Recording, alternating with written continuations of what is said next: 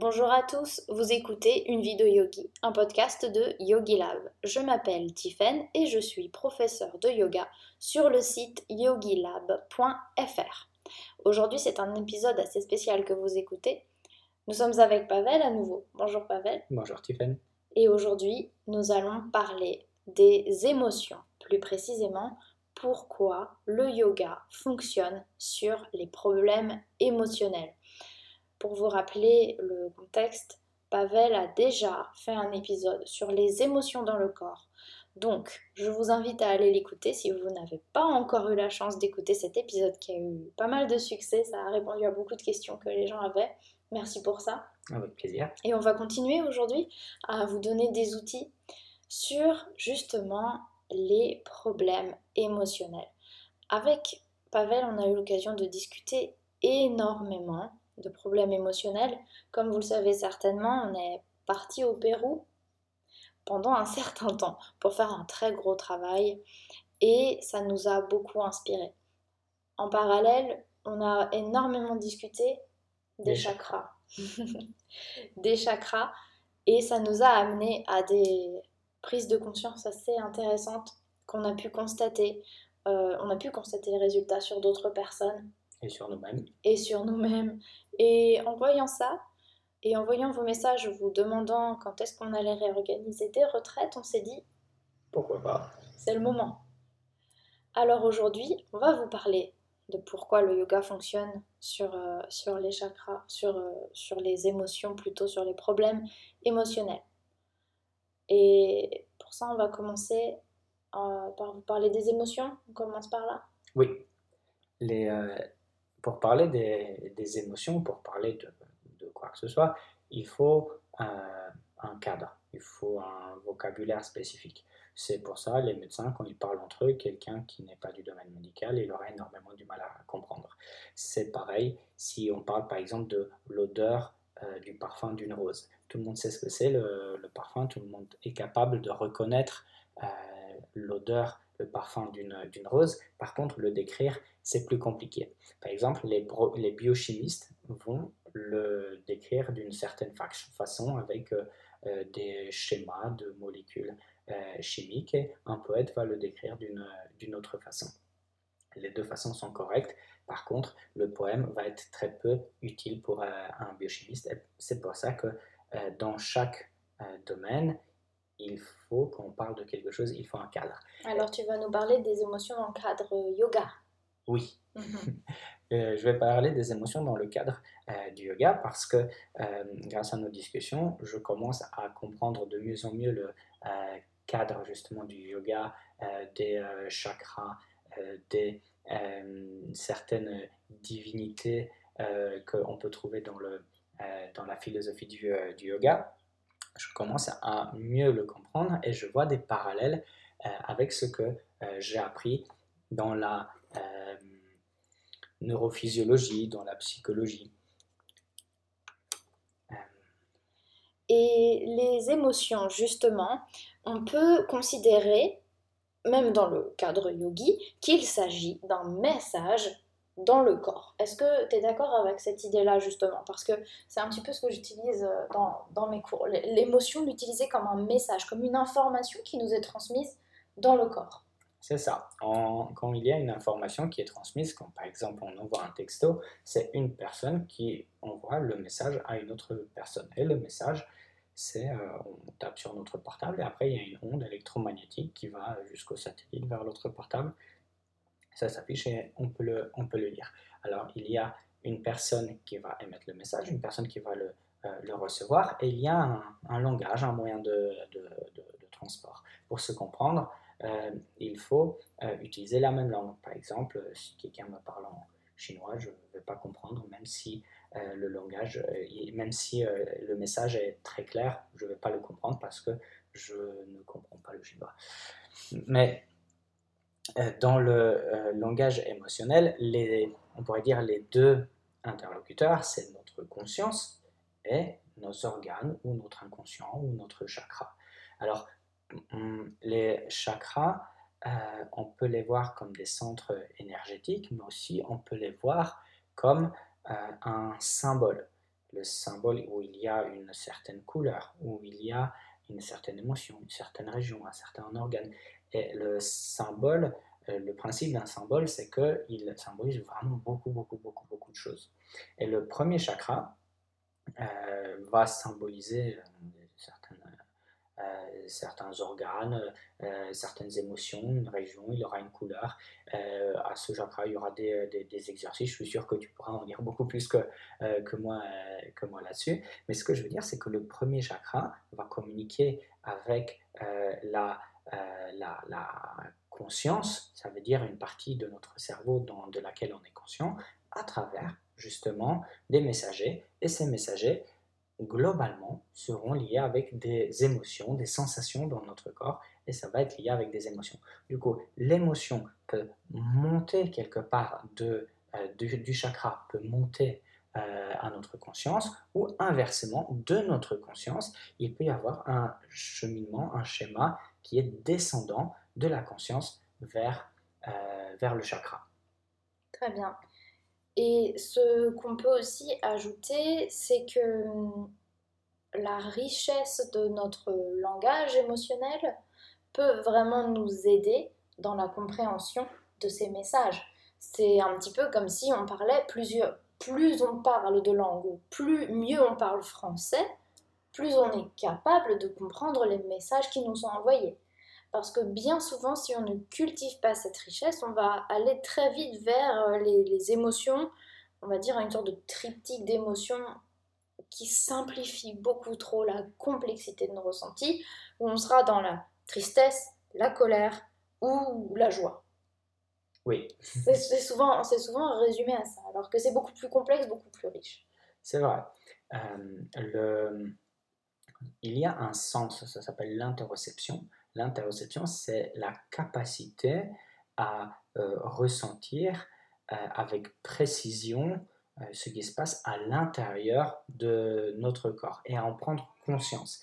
Alors, dans l'interoception, il n'y a pas forcément besoin de prendre conscience de ce qui se passe dans notre corps. Ces messages, euh, de, par exemple, du premier chakra jusqu'au cerveau, ils y arrivent. Si, on est conscient, ils y arrivent. Si on n'est pas conscient de ces messages, ils y arrivent quand même. Inversement, si on a une pensée, cette pensée, elle aura un impact sur notre système des chakras. Et ça, on peut en être conscient, on peut ne pas en être conscient, mais euh, le fait d'en être conscient n'a pas l'influence de toute façon sur ce message. Par contre, le fait d'en être conscient, ça permet quelque part d'essayer d'avoir un impact sur les pensées qu'on a dans la tête. Parce que si les pensées ne sont pas correctes, l'effet derrière va être incorrect sur, sur le corps. Ça nous amène justement à la notion de problème émotionnel dont on voulait aussi parler parce que c'est important de, de, bien euh, définir chaque, chaque terme.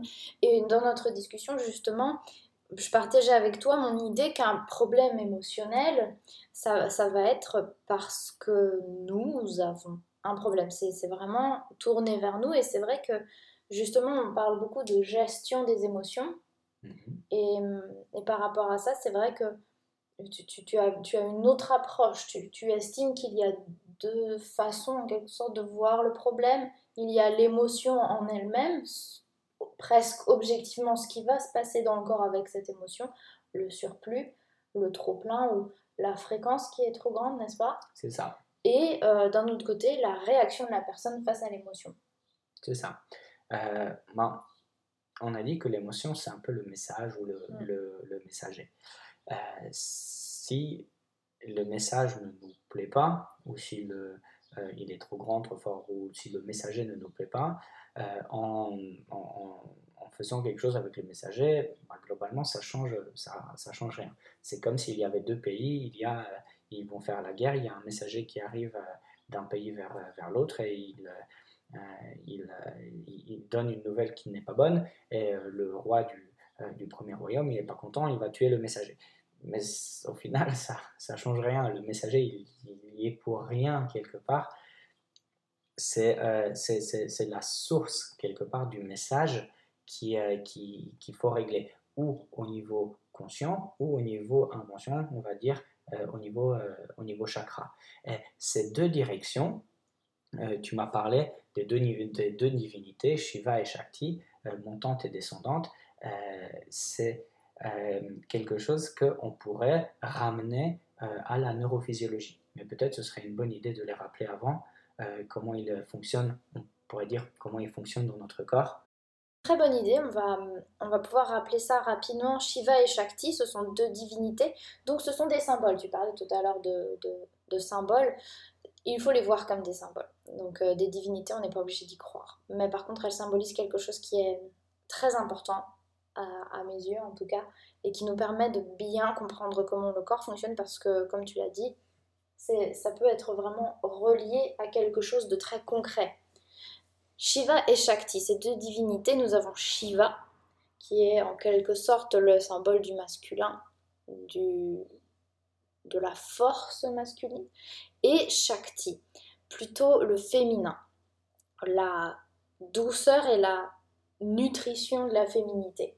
Shiva vient du haut, passe par le haut pour redescendre par les chakras.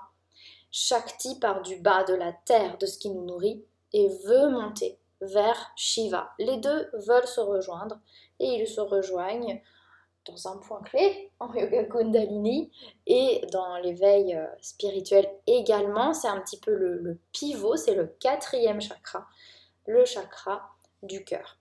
Mais bien sûr, avant de passer au chakra du cœur, il y a beaucoup de travail, comme on va vous l'expliquer tout à l'heure. Mais tu disais donc que cette idée d'énergie montante et d'énergie descendante par les chakras, ça peut être relié à quelque chose qui est plus scientifique? Mm, Oui, hein, dans la, dans la neurophysiologie, euh, on sait aujourd'hui que dans notre conscience, il y a des pensées qui nous tournent dans la, dans la tête.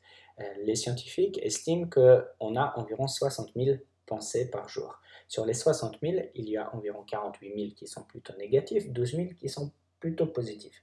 Alors, c'est assez problématique parce que les pensées qui tournent dans notre tête ont un impact derrière à travers différents centres euh, de notre système nerveux central, euh, des pensées qui nous tournent dans notre système nerveux conscient qui est euh, globalement constitué principalement du cortex cérébral à travers une zone, on pourrait dire filtre, qu'on appelle le thalamus, elles descendent. Elles descendent vers d'autres zones euh, inconsciente. Alors, c'est un, un, transfert qui est réciproque. Les informations d'en bas montent vers le haut, et du coup, là, je vois un lien, une sorte de parallèle entre Shiva et Shakti.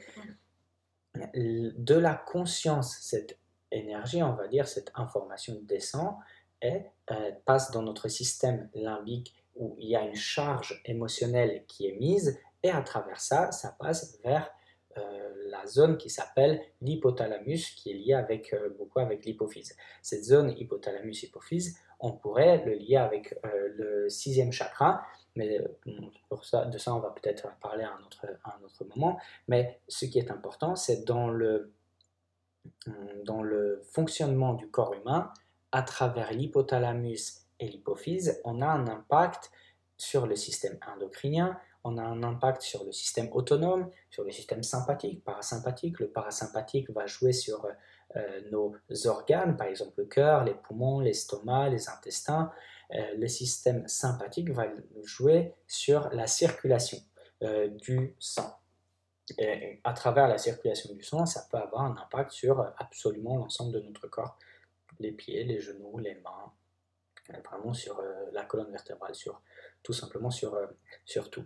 Alors, euh, il y a cette pensée-là, à travers une pensée, on a un impact sur différentes zones du cerveau, et à travers ces différentes zones du cerveau, on a un impact sur le reste du corps. Et du coup, cette, ce chemin, on pourrait dire cette énergie de la pensée qui descend, qui après est transmutée, une, pensée qui est transmutée en un signal bioélectrique, un, signal euh, chimique et électrique, derrière, elle est transmise en, hormones, en informations qui va vers, les organes, et ça influence le fonctionnement et la vitesse avec laquelle un organe fonctionne.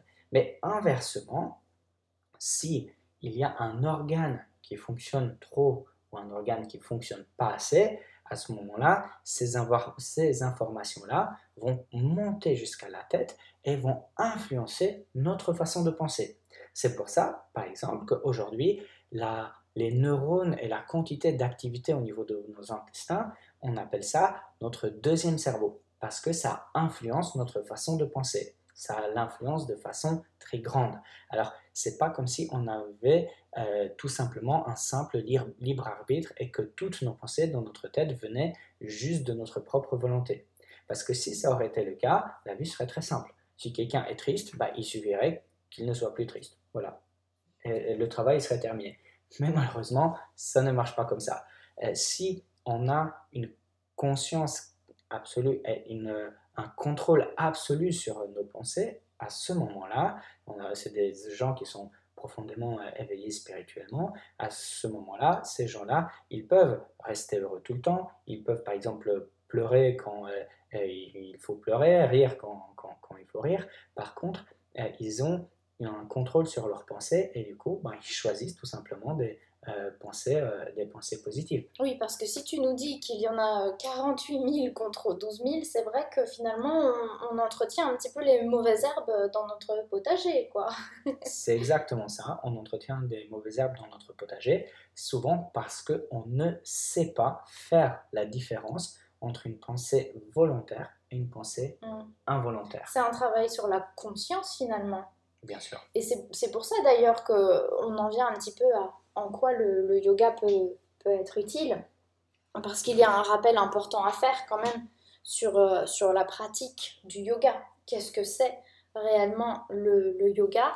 On peut le voir facilement comme étant une pratique physique. On pourra avoir euh, des, abdos pour l'été, on pourra avoir des bras musclés, pour avoir des jambes euh, sculptées. simplement, nous, on utilisera ici, parce que je pense que toi et moi, on a la même approche du yoga, comme quelque chose qui peut aussi être extrêmement utile pour la santé mentale et physique. Oui. Ça va beaucoup plus loin, c'est beaucoup plus profond. Et ça passe par une forme de conscience de ce qu'on est en train de faire. On ne vous parle pas du yoga que vous allez pratiquer euh, le matin quand vous vous êtes réveillé de mauvaise humeur et il faut que vous vous dépensiez vous avez envie de faire quelque chose de doux qui va vous gainer et vous allez vous mettre sur votre tapis tout en pensant à votre patron qui vous a fait une réflexion méchante hier, à vos enfants qui vous ont empêché de dormir cette nuit, à votre chat qui sent mauvais, à euh, vos clients qui sont trop difficiles, à vos patients qui vous embêtent. Bref, là, vous voyez bien que vous êtes sur le tapis en train de bouger, mais votre tête, elle est ailleurs. Le yoga, c'est l'intention avant tout et la conscience. L'intention et l'attention. Vous avez la possibilité, lorsque vous pratiquez le yoga, d'aller beaucoup plus loin en souhaitant, lorsque vous déroulez votre tapis, travailler volontairement sur quelque chose. Et le simple fait d'avoir cette intention vous permet déjà de prendre conscience d'un mécanisme que vous avez parce que, par exemple, vous pouvez avoir une intention libre pendant un cours. Euh, ça m'arrive assez souvent de vous dire que c'est le moment pendant le yoga, pendant que je filme un cours, je vous dis, c'est le moment de trouver votre intention pour cette pratique. Et ça peut paraître parfois un petit peu flou. Donc parfois, je vais aussi vous guider en vous disant, prenez pour intention la confiance en soi. Et ça se manifestera à sa façon pour vous. Ça, c'est ça l'intention. C'est aujourd'hui, je vais travailler sur ci ou ça. Et cette intention, c'est vraiment le premier pas vers une pratique plus consciente. Parce qu'on va prendre une décision en fin de compte. C'est ça. On prend une décision consciente. On a une certaine volonté. Je veux ça. Et après, à force de travailler, on crée à l'intérieur de nous une discipline. Pendant le cours de yoga, je décide que mon attention reste avec le cours, que mon attention reste avec les instructions, que mon attention reste avec mon corps, que mon attention reste avec mon intention primaire. Et le fait de poser l'attention sur le moment présent nous permet de tout simplement nous enraciner. C'est pas juste un enracinement physique où on met nos pieds par terre, on essaye de bien, euh, bien appuyer, mais ça nous enracine dans le moment présent, dans ce qu'on est en train de faire dans l'immédiat. c'est un espace-temps qui est, qui est, on pourrait dire, illimité ce, ce, ce moment présent. Par contre, on décide de poser notre attention sur ce qui se passe vraiment dans notre environnement le plus proche. Alors qu'est-ce que ça veut dire? On ne pense pas à ce qui se passe en ce moment euh, ailleurs, par exemple au travail.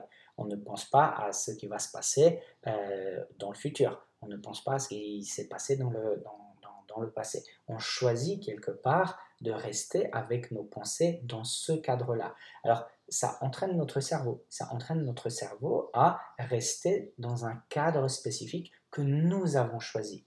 Alors si on arrive à choisir le cadre de nos pensées, à ce moment-là, cette balance 48 000, 12 000, petit à petit, on pourra commencer à la changer. Alors au début, ce sera 48 750 euh, et 12 euh, 250. Et euh, petit à petit, petit à petit, euh, ça, va, ça va changer. Bien sûr, ça ne se fait pas tout seul, ça ne se fait pas en une journée, mais quelque part, petit à petit, petit à petit, on s'enracine. Et le fait de nous enraciner, ça nous amène au premier chakra. Oui, justement, c'est un très bon choix de, de terme, ça, s'enraciner, s'ancrer. C'est vraiment le chakra numéro 1, le premier chakra qui est le chakra racine, justement, Muladhara. Et ce premier chakra, si vous voulez, grâce à la conscience qu'on va mettre dans notre présence, là où nous sommes, dans le moment présent, c'est une façon de se rendre compte. Parce que là, maintenant, tout de suite, si on fait une pause, tous les deux, on est en train d'enregistrer un podcast. On est en train de vous parler avec euh, le micro devant nous. On est assis confortablement. Il y a un thé juste à côté de moi. C'est le moment présent. Et dans ce moment présent, dans cette bulle, maintenant, regardez ce que vous êtes en train de faire, où vous êtes vous avez quelque chose dans les oreilles, certainement, ou alors votre téléphone qui est allumé, ou je ne sais pas comment vous nous écoutez, mais vous êtes certainement quand même dans un environnement là tout de suite, maintenant en sécurité. Et ce qui crée l'insécurité, ça va plutôt être toutes nos pensées. La pensée vers le passé avec tous nos souvenirs. La pensée vers le futur avec tout ce qu'on anticipe. Une sorte de ligne du temps qui se dessine et nous on est étirés sur cette ligne du temps mais on n'est pas au milieu au moment présent. C'est ça. Et grâce à cet ancrage, à cet enracinement, comme tu dis, on se rend compte finalement que dans le moment présent, on est plutôt bien. Oui, la grande majorité du temps, voire la quasi-totalité du temps, on est en sécurité.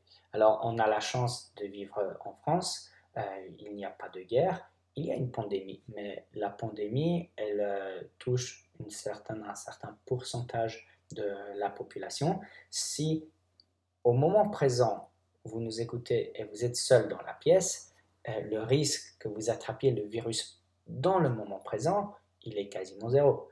Pour attraper le virus, il faut une autre personne qui, euh, qui, qui, l'a. Alors, le, danger euh, de, la pandémie, bien sûr, il y a un certain danger, mais on n'est pas en danger en permanence. Exactement comme, par exemple, la voiture. Exactement comme euh, par exemple le travail, la famille, le manque de sous, euh, les impôts et tout ça. Ça peut représenter un certain danger, mais ce danger est de courte durée. Et la grande majorité du temps, on est en sécurité. Alors pourquoi c'est très important de se rendre compte de ça? Parce que les pensées où on ne se sent pas en sécurité vont stimuler notre hypothalamus, qui va stimuler l'hypophyse, qui va stimuler les surrénales, qui vont sécréter de l'adrénaline et du cortisol. C'est des termes techniques, techniques j'en suis bien conscient, mais globalement, ça fait des hormones de stress. Et les hormones de stress ont un impact négatif sur l'ensemble des tissus de notre corps. Alors, quand c'est un stress de courte durée, comme il est dans, la vraie vie, on est dans une voiture, parfois quelqu'un nous fait un coup de poisson, ça peut provoquer un stress parce que c'est un danger pour, pour, un accident, mais à partir du moment où le coup de poisson, euh, la, la queue de poisson elle est, elle est terminée, à partir du moment où la situation elle est terminée, normalement on n'est plus en danger. Alors si on n'est plus en danger, à ce moment-là, ça ne sert plus à rien d'entretenir cette spirale hormonale, neurologique, qui maintient notre corps sous tension. Alors si le de poisson, la, euh, la, de poisson nous emmène dans un accident, on fait un tonneau, alors à ce moment-là, il faut de l'adrénaline, il faut se contracter. Mais à partir du moment où on sort de la voiture, on a survécu, à partir de ce moment-là, on peut se détendre. Hmm. Alors c'est intéressant parce que justement, ça, ça, montre à quel point ce premier chakra, le chakra racine, est la fondation de tout le reste. Parce qu'on peut comparer ça à une plante.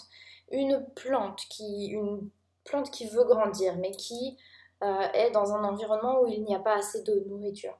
Un environnement où la terre est, trop acide pour, euh, pour elle. Un environnement où, je sais pas, il y a tout un tas de choses qui, qui tombent sur le sol qui l'empêchent de grandir. Dans un environnement où elle n'est pas en sécurité, elle ne va pas évoluer, elle ne va pas éclore, elle ne va pas montrer son plein potentiel. Bien sûr. Donc la fondation de tout le reste et de tout un éveil spirituel va vraiment être le chakra racine. C'est ça. Et là, ce qui me fait penser quand tu donnes l'exemple de la plante, ben, les plantes qui sont grandes, les arbres qui poussent qui sont grands, ils ont des grandes racines. Alors tout simplement, si quelqu'un sur le chemin spirituel veut aller loin, il faut des grandes racines, il faut que le chakra, le premier chakra, il soit euh, puissant proportionnellement à euh, tout le reste de, euh, de, de, notre système, de notre système énergétique. C'est intéressant ce que tu dis parce que justement, c'est vrai que, étant donné que hum, je pratique, je pratique beaucoup le yoga, la méditation, le Kundalini, eh bien, j'ai eu cette petite pensée où je me suis dit, mais hum, le chakra racine, je pense que j'ai pas grand chose à faire dessus, étant donné que quand même je médite déjà beaucoup, le, travail est, déjà fait. Mais en réalité, euh, même si on se considère comme étant quelqu'un de très spirituel, euh, il faut, au bout d'un moment, il faut revenir à la fondation, à la base. Parce qu'on peut connaître le chakra racine, mais vraiment grâce à nos discussions, grâce à toutes les recherches que j'ai pu faire en yoga kundalini, grâce à toutes les connaissances sur le corps humain que tu as pu ajouter justement à ces notions qu'on apprend en yoga kundalini, je me suis vraiment aperçue que notre intention, même au niveau du travail de chaque chakra, a son importance et donc revenir à la fondation, c'est s'assurer que par la suite, notre travail aura une grande efficacité sur le reste des chakras. C'est ça. Et après, derrière, l'éveil spirituel, euh, l'amour, la joie de vie et, tout ça, peuvent, pour qu'ils soient grands, c'est comme, c'est comme, on va dire, le feuillage d'un arbre et toutes les, toutes les branches, c'est toute cette, cette, couronne, on pourrait dire. Euh, cette couronne, elle peut être que euh, elle, va être, elle va être limitée au niveau de, sa taille en fonction des ressources qu'elle euh, qu'elle reçoit. Ça ne provient pas. Alors, il y a de la lumière, bien sûr, qui, euh, descend du haut, mais à l'image, comme dans, l'humain, comme dans l'arbre, ça ne suffit pas quelque part pour créer cette, structure grande, vaste et, épanouie. Il faut qu'il y ait des ressources qui viennent du bas. Et pour ça, il faut des racines qui sont fortes. Mais d'ailleurs, à force d'en parler, c'est vrai qu'on a, on a quand même développé des, techniques qui sont assez intéressantes et qu'on va hum, partager. Alors j'ai vraiment hâte avec, euh, avec euh, plusieurs d'entre vous, un petit groupe, hein, euh, un petit comité chez Yogi Lab. On va organiser notre première retraite de yoga, je l'ai évoqué rapidement tout à l'heure, sur les trois premiers chakras justement. Donc on va commencer notre retraite avec l'ouverture et le chakra racine euh, ça sera au mois d'août, du 19 au, 22 août, on va vous, vous, accueillir chez Yogi Lab et tu seras là, Pavel, pour, euh, pour participer à tout ça grâce à, grâce à mes cours de yoga Kundalini et à ma formation. Pour devenir professeur de yoga Kundalini, je pense que, que je peux de plus en plus partager euh, des outils intéressants. Et toi, Pavel, grâce à ta profession en tant que kiné-ostéo, grâce à toutes les recherches et toutes les formations que tu fais sur euh, le, corps humain. Tu vas aussi beaucoup nous aider grâce à des méditations notamment. C'est ça. Et puis on fait tous les deux de, de l'hypnose. Donc euh, on va vraiment vous proposer un travail très ciblé sur les trois premiers chakras euh, avec l'objectif, je pense que tu seras d'accord, de donner les outils qui permettent de s'épanouir dans, dans la vie et d'être stable parce que une bonne santé émotionnelle, est-ce qu'on peut parler de santé émotionnelle? Oui. Santé, oui. Une bonne santé émotionnelle nous permet finalement de transformer une personne, comme on le disait tout à l'heure. C'est ça. C'est ça. Et euh, pour répondre aussi à la première question euh, qu'on s'est posée dans ce podcast, pourquoi le yoga marche euh, sur les problèmes émotionnels? Parce qu'on on sait par notre expérience que le yoga, il marche sur, sur les problèmes émotionnels.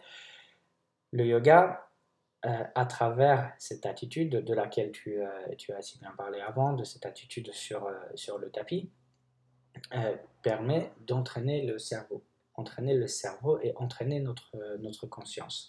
Et à travers cet entraînement, alors on a besoin des informations de base pour faire un entraînement qui est correct, comme dans toutes les disciplines.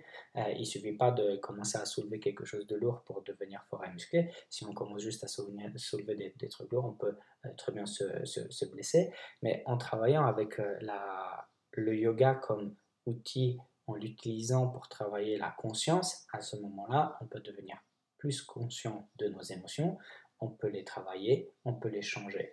On peut changer le vocabulaire que notre conscience utilise pour parler avec euh, nos chakras et on peut changer les messagers à travers le travail sur, euh, sur nos chakras.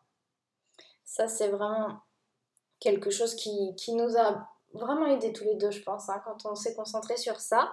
Et donc, vous vous en doutez, on, travaille sur les trois premiers chakras. Donc, on a bien parlé là de Muladhara, tu nous as bien expliqué.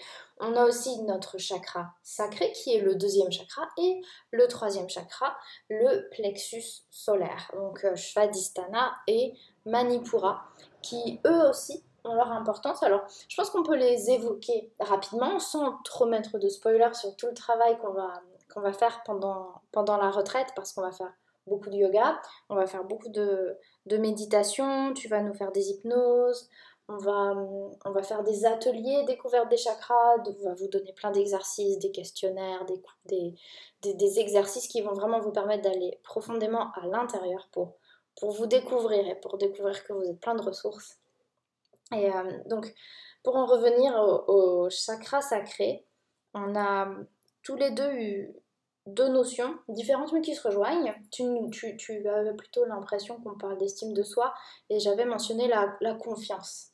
Mhm. Donc pour toi, Shvadhisthana, c'est lié à l'estime de soi. À l'estime de soi, mais dans cette dimension euh, corporelle.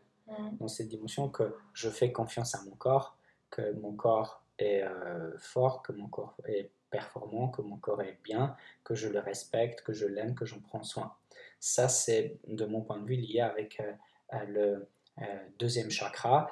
Et peut-être cette compréhension est, liée un petit peu au système hormonal qui est très présent dans le deuxième chakra, qui est lié avec le système reproducteur, avec l'utérus, les ovaires, les testicules et c'est des organes qui sécrètent des hormones, des hormones masculins, des hormones féminins.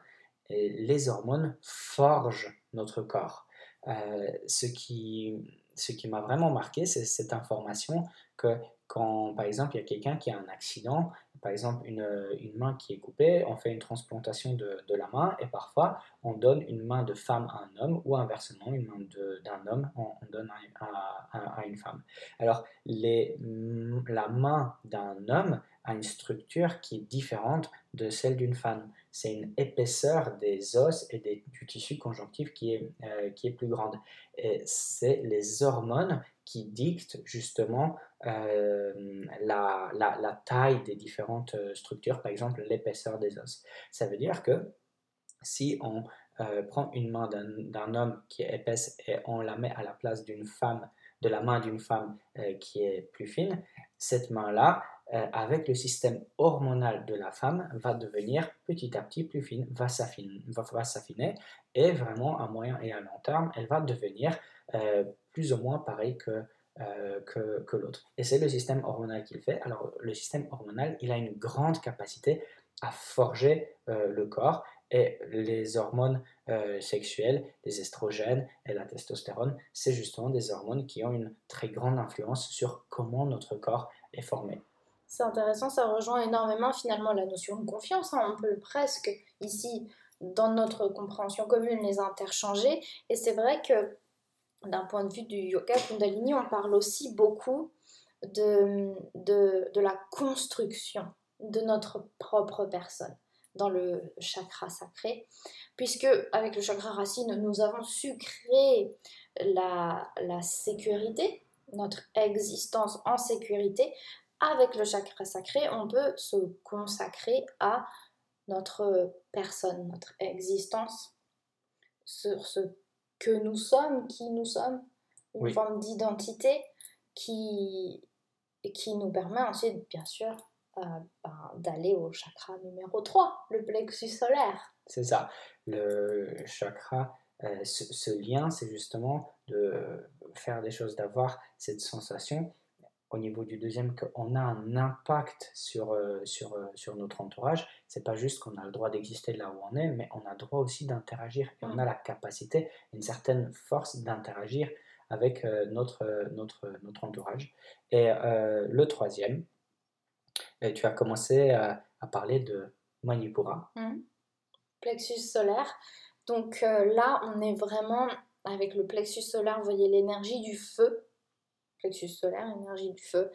La capacité vraiment à agir avec ce qu'on a fait par le, par le passé précédemment, grâce à l'estime de soi, grâce à la confiance en soi, être conscient de nos volontés, avoir nos propres objectifs et, euh, et grâce à ça, agir dans le monde.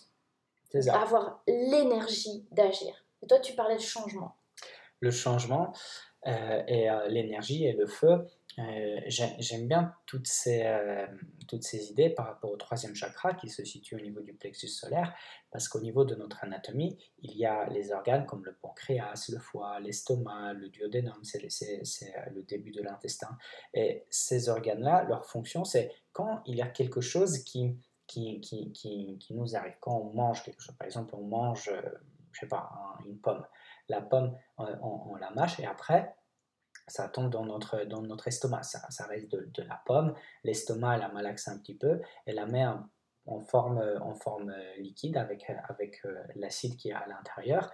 Mais ces, bouts de pomme en forme liquide derrière sortent de, de, de l'estomac et commencent à être digérés. Ça veut dire que dans le plexus solaire, il y a le changement qui, euh, qui, qui s'opère. Et ce changement, il s'opère pour que derrière, euh, ce qu'on a reçu quelque part de, de, de, l'extérieur, ça puisse être accepté, ça rentre à l'intérieur de nous pour que ça puisse derrière faire partie euh, de nous. Alors symboliquement, c'est cette capacité quelque part à euh, s'approprier, on pourrait dire, le monde. C'est cette capacité à prendre un bout du monde qui, nous entoure et tout simplement faire en sorte pour qu'ils deviennent une partie de nous.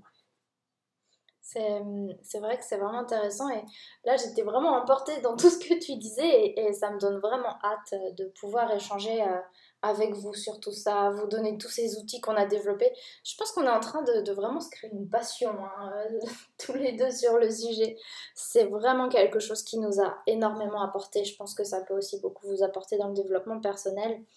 Et je crois que Pavel, tu l'utilises aussi beaucoup avec tes patients. Oui. Ouais, c'est quelque... ce sont des outils finalement, même si tu vas pas leur parler d'un chakra, finalement tu vas beaucoup utiliser ces outils-là parce que dans ta façon de, de travailler, c'est vraiment pertinent. C'est pertinent parce que ça permet de euh, comprendre, de mettre un cadre, de comprendre l'état dans lequel une euh, personne euh, est au moment mm. présent. Si une personne veut changer quelque chose, si une personne est à un certain étape de sa vie et doit faire un, pas en avant et parfois elle n'a pas de ressources, peut-être c'est lié avec un fonctionnement d'un organe ou inversement, si quelqu'un a mal quelque part, si quelqu'un a une souffrance par exemple au niveau euh, de euh, de, de, de l'estomac, de la digestion et tout ça, peut-être le feu à ce moment-là n'est pas assez fort. Alors à ce moment-là, il faut voir les chakras en dessous, peut-être il y a un blocage en dessous, peut-être il y a un blocage au-dessus, et ça permet de mettre une certaine euh, logique qui euh, va lier de façon plus profonde la physiologie que j'ai appris en, en ostéopathie, ça peut la lier de façon plus profonde, par exemple avec des événements de la vie euh, de, des, des, gens qui viennent me voir ou avec tout simplement des émotions. Et inversement, les organes avec les émotions et les émotions avec euh, les, les organes. C'est vraiment excellent, ça, ça, va être vraiment très intéressant. Et puis, euh, bah, je vois qu'on a déjà plusieurs inscrits, donc c'est chouette, il est encore temps pour vous de, de vous inscrire.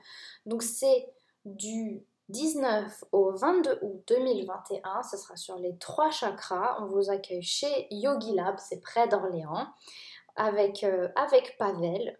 Et hum, on sera dans un petit groupe. Alors ça, c'est plutôt chouette d'être dans un petit groupe. Si vous voulez aller voir le produit en question, c'est sur tifenjoy.com. T-I-P-H-E-N-J-O-Y.com que vous pouvez aller voir. Et tout est expliqué. Et vous avez un tarif Early Bird jusqu'à dimanche. Donc euh, si vous êtes intéressé, allez-y. Mais surtout, euh, si vous avez des questions, vous pouvez aussi nous contacter sur les réseaux sociaux.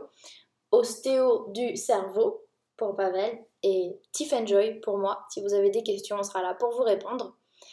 Est-ce que est-ce qu'on a tout dit, Presque, mais on peut pas tout dire non plus hein, dans le podcast. Oh, pour tout dire, il nous faudrait un podcast d'une journée. Ouais, au moins. en tout cas, merci de nous avoir écoutés. Ça nous fait toujours plaisir de partager avec vous sur ce sujet qui nous passionne. Et puis, euh, on a hâte de vous rencontrer. Merci. À bientôt. À bientôt.